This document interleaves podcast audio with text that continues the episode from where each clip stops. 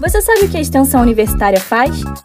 A extensão conecta a universidade com todos os setores da sociedade. São ações realizadas por professores, técnicos, estudantes e muito mais. A extensão é uma porta aberta para a participação de todos e vai além dos muros da universidade. Muito bem-vindos ao Comunique Extensão, um podcast informativo da Pró-Reitoria de Extensão da UFRJ que te ajuda a acompanhar tudo o que acontece na extensão da universidade. A gente começa esse episódio com uma notícia muito boa.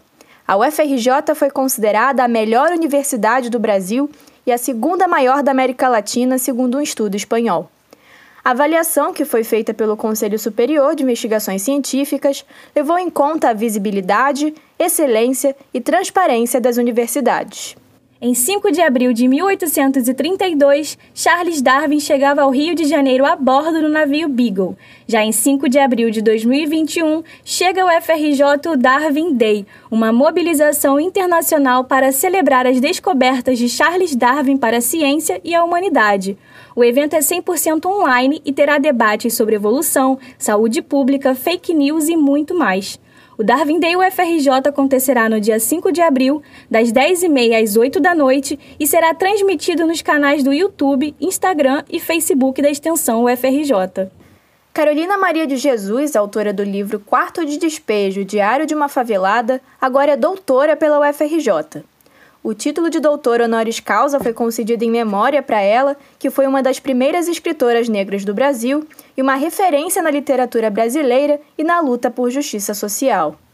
A extensão da UFRJ está participando de uma ação coletiva de enfrentamento à Covid-19 nas favelas do Rio de Janeiro. A mobilização reúne representantes da Fiocruz, da UERJ, PUC-Rio, Sociedade Brasileira para o Progresso da Ciência e movimentos sociais que atuam na construção do plano de ação para o enfrentamento da Covid-19. A gravação do debate Favelas e Universidades no Enfrentamento à Covid está disponível no nosso canal do YouTube, arroba extensão. Você sabe o que é parentalidade? Esse termo traz para discussão a luta pela igualdade de gênero a partir da diminuição das desigualdades nas jornadas de trabalho e no cuidado parental. A UFRJ inaugurou um grupo de trabalho Parentalidade e Equidade de Gênero, formado por integrantes da reitoria, da extensão e de todo o corpo universitário, com o objetivo de discutir e propor ações destinadas à promoção da igualdade de gênero na universidade. O evento de inauguração do GT Parentalidade está disponível no YouTube da Web TV UFRJ. E olha só, os reconhecimentos não param por aí. Neste mês de março, o Núcleo de Apoio à Produção Cultural da UFRJ recebeu a Medalha de Ordem de Mérito Cultural 2020. Esse projeto de extensão é uma ação institucional da Pró-Reitoria de Extensão da UFRJ que faz consultorias gratuitas para a elaboração de projetos culturais de dentro e de fora da UFRJ. O Naprocult apoiou inúmeros projetos durante a pandemia e muitos foram contemplados com apoio emergencial pela Lei Aldir Blanc. Hoje a gente vai conversar com a produtora cultural Marise Figueira, que é a coordenadora da ação.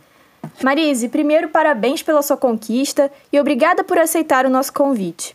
Queria saber qual foi a sensação de receber esse prêmio e estar presente também na cerimônia com outras grandes personalidades e o que esse prêmio significa para o Naprocult também, né? Muito obrigada pelos parabéns. A gente ficou radiante, ficou muito feliz porque essa premiação é muito simbólica, né? E chega como um combustível assim para gente, um incentivo para gente continuar fazendo um trabalho que apoia o setor cultural, a produção cultural, muitos agentes, produtores, artistas, né, que têm, realizam é, atividades maravilhosas, muitas vezes não têm oportunidades, assim, informação mesmo, né, de saber quais são as oportunidades de financiamento, editais, né, até mesmo leis de incentivo à cultura, empresas que têm políticas de patrocínio cultural. Então a gente faz um trabalho também muito de orientação e de acesso à informação, né?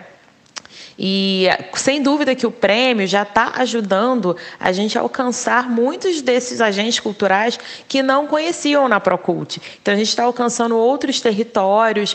É, a premiação a gente brinca, né, que chegou como um abraço para a gente, mas também está sendo um empurrão maravilhoso, porque o projeto já está ganhando mais visibilidade. A gente está recebendo uma chuva né, de pedidos de atendimentos, orientações, de consultorias. Então é isso, a gente já está sentindo, já está recebendo mais frutos, né, que vão muito além da medalha, da premiação. Você mesma já disse que esse não foi o primeiro prêmio, né? O Naprocult também foi reconhecido pela Alerj em 2019, sendo que o projeto foi criado em 2018. Na tua visão como coordenadora do Naprocult, o que faz uma ação tão recente já ter esses reconhecimentos? Acho que esse reconhecimento é porque existe uma demanda muito grande no setor cultural para ter acesso né, a essas informações, é, de possibilidades de captação de recursos, de fomento às suas ações culturais. Muitos desses coletivos, movimentos sociais, produtores já realizam muitas ações culturais, atividades culturais, mas procuram a gente para tentar ver formas de potencializar né, essas ações, como que eles conseguem é, ter acesso a recursos maiores, né, a instrumentos editais, tanto públicos quanto privados. Então a gente faz um trabalho que, para além né, de dar as informações, a gente senta junto, pensa junto. Então a gente brinca que é uma, um trabalho muito colaborativo, porque o artista, né, o agente cultural, ele traz o projeto dele, muitas vezes a ideia, né, que muitas vezes já é uma ação cultural, e a gente ajuda a, a, enquadrar né, nesses instrumentos de, de formulários que tem cronogramas, orçamentos, como que ele adapta aquela ideia dele, como que ele coloca no papel, transformando em objetivos, justificativas. E é um trabalho que a gente desenvolve com, com muita dedicação. Os estudantes, né, que são os nossos extensionistas, vestem muito a camisa do projeto. Então acaba sendo um espaço assim de acolhimento também para muitos desses produtores que fazem um trabalho de uma maneira muito solitária, ainda mais quando não tem acesso ainda a recursos, né? Então, eles encontram um espaço também que se sentem em casa. Né? A gente brinca, no mundo presencial era a nossa salinha lá na Pró-Reitoria de Extensão. É, muitos desses produtores voltavam né, para dar continuidade a outros projetos, a outras frentes. E então eu acredito que tem muito boca a boca também, né, desses agentes culturais, um vai indicando para o outro, né, e acredito que o reconhecimento é por isso, tanto por essa demanda, mas também um retorno muito positivo, né, que a gente vai tendo de um agente cultural que indica para outro, que indica para outro, então é, a gente recebe muitas pessoas por indicação. Então, não sei se eu respondi a pergunta, mas eu acredito que é por isso. Como estão funcionando os atendimentos do Naprocult durante a pandemia? E quantas consultorias vocês fizeram no ano passado? Os atendimentos, eles têm funcionado de forma remota, né? Desde que a gente recebeu a notícia da pandemia, é, todas as consultorias né, têm sido realizadas de forma online.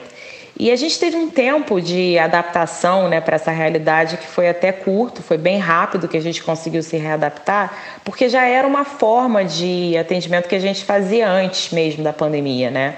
A gente tinha essa possibilidade de atendimento online, mas era muito pontual. Então a gente teve até algumas experiências legais, uma produtora de audio, uma produtora audiovisual que lá do, morava no Canadá fez diretamente de lá uma consultoria com a gente, né?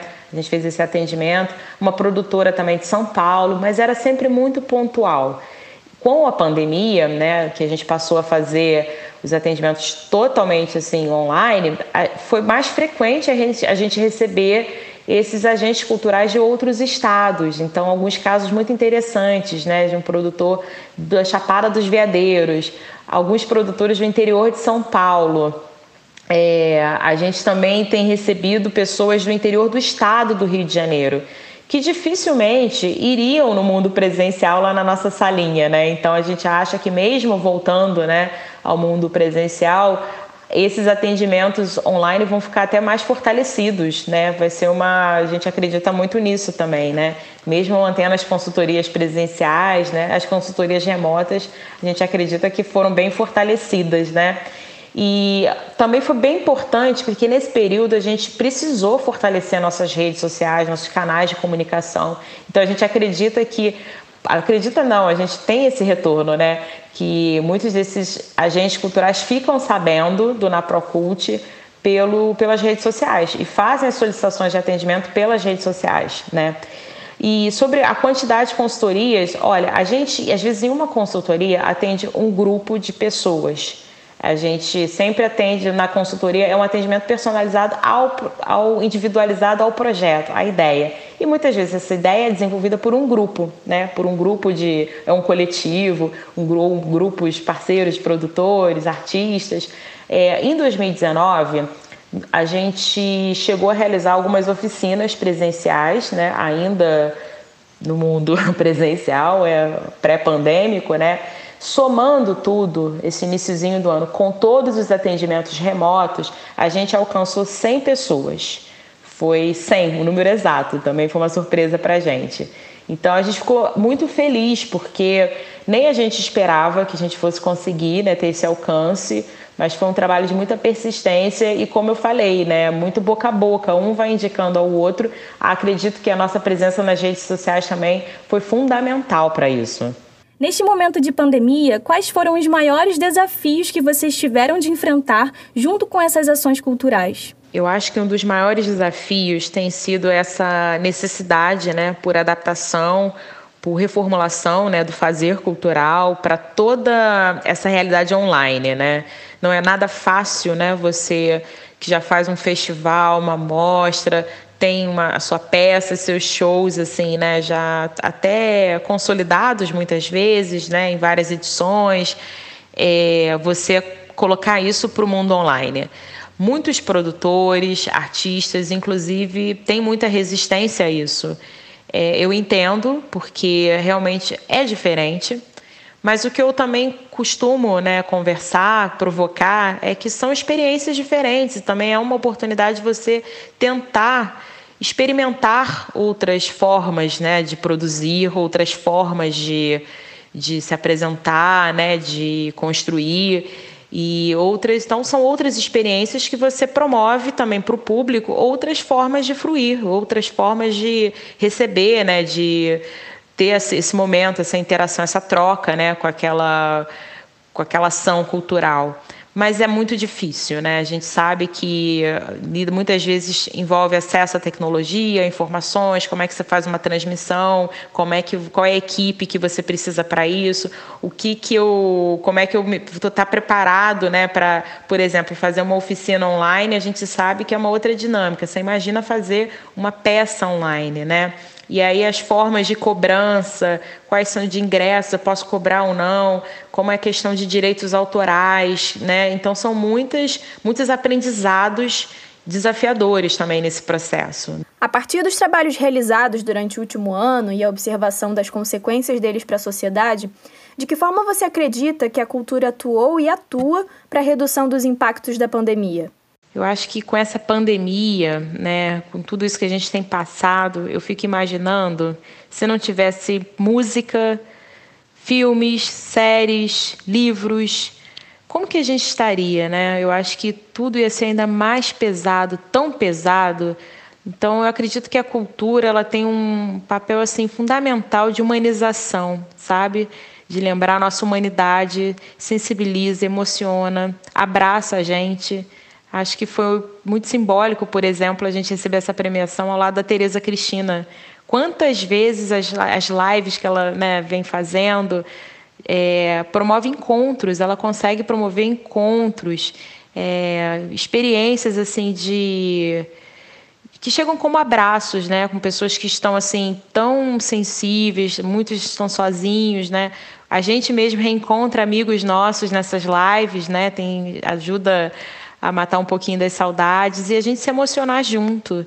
Então, eu acredito que a cultura ela tem um papel assim fundamental nessa humanização, sabe? De lembrar a gente da nossa humanidade. Eu colocaria isso. E fora né, o impacto que tem, por exemplo, agora que teve essa lei né, de auxílio emergencial né, para o setor cultural, a Lei Aldir Blanc, é, o impacto econômico que ela também promove, né? Porque um projeto mobiliza uma cadeia de profissionais. Então são pessoas que são profissionais que têm famílias, que consomem, né? Isso, produzem, consomem. Então tem um impacto também muito grande na economia. Mas eu colocaria como um, que a maior contribuição, acho que nesse momento é isso, né? De lembrar a nossa humanidade um período tão difícil, né, que diariamente a gente vem assistindo mortes, né, notícias muito duras, e acredito que a vida fica mais leve quando a gente tem música, livros, poesia por perto. Acho que é isso. Para saber de tudo o que acontece nesse universo da extensão, não esquece de acompanhar a newsletter Comunica Extensão e as nossas redes sociais, arroba Extensão UFRJ no Instagram, YouTube, Twitter e Pró-Reitoria de Extensão da UFRJ no Facebook. Este episódio foi produzido por Ana Clara Galante, editado por Felipe Creton, com a coordenação de Evelyn Araújo e Ivana Bentes. Eu sou a Brenda Barbosa. Eu sou Ana Clara Galante e esse foi o Comunica Extensão, o podcast da Pró-Reitoria de Extensão da UFRJ com a colaboração da Rádio UFRJ.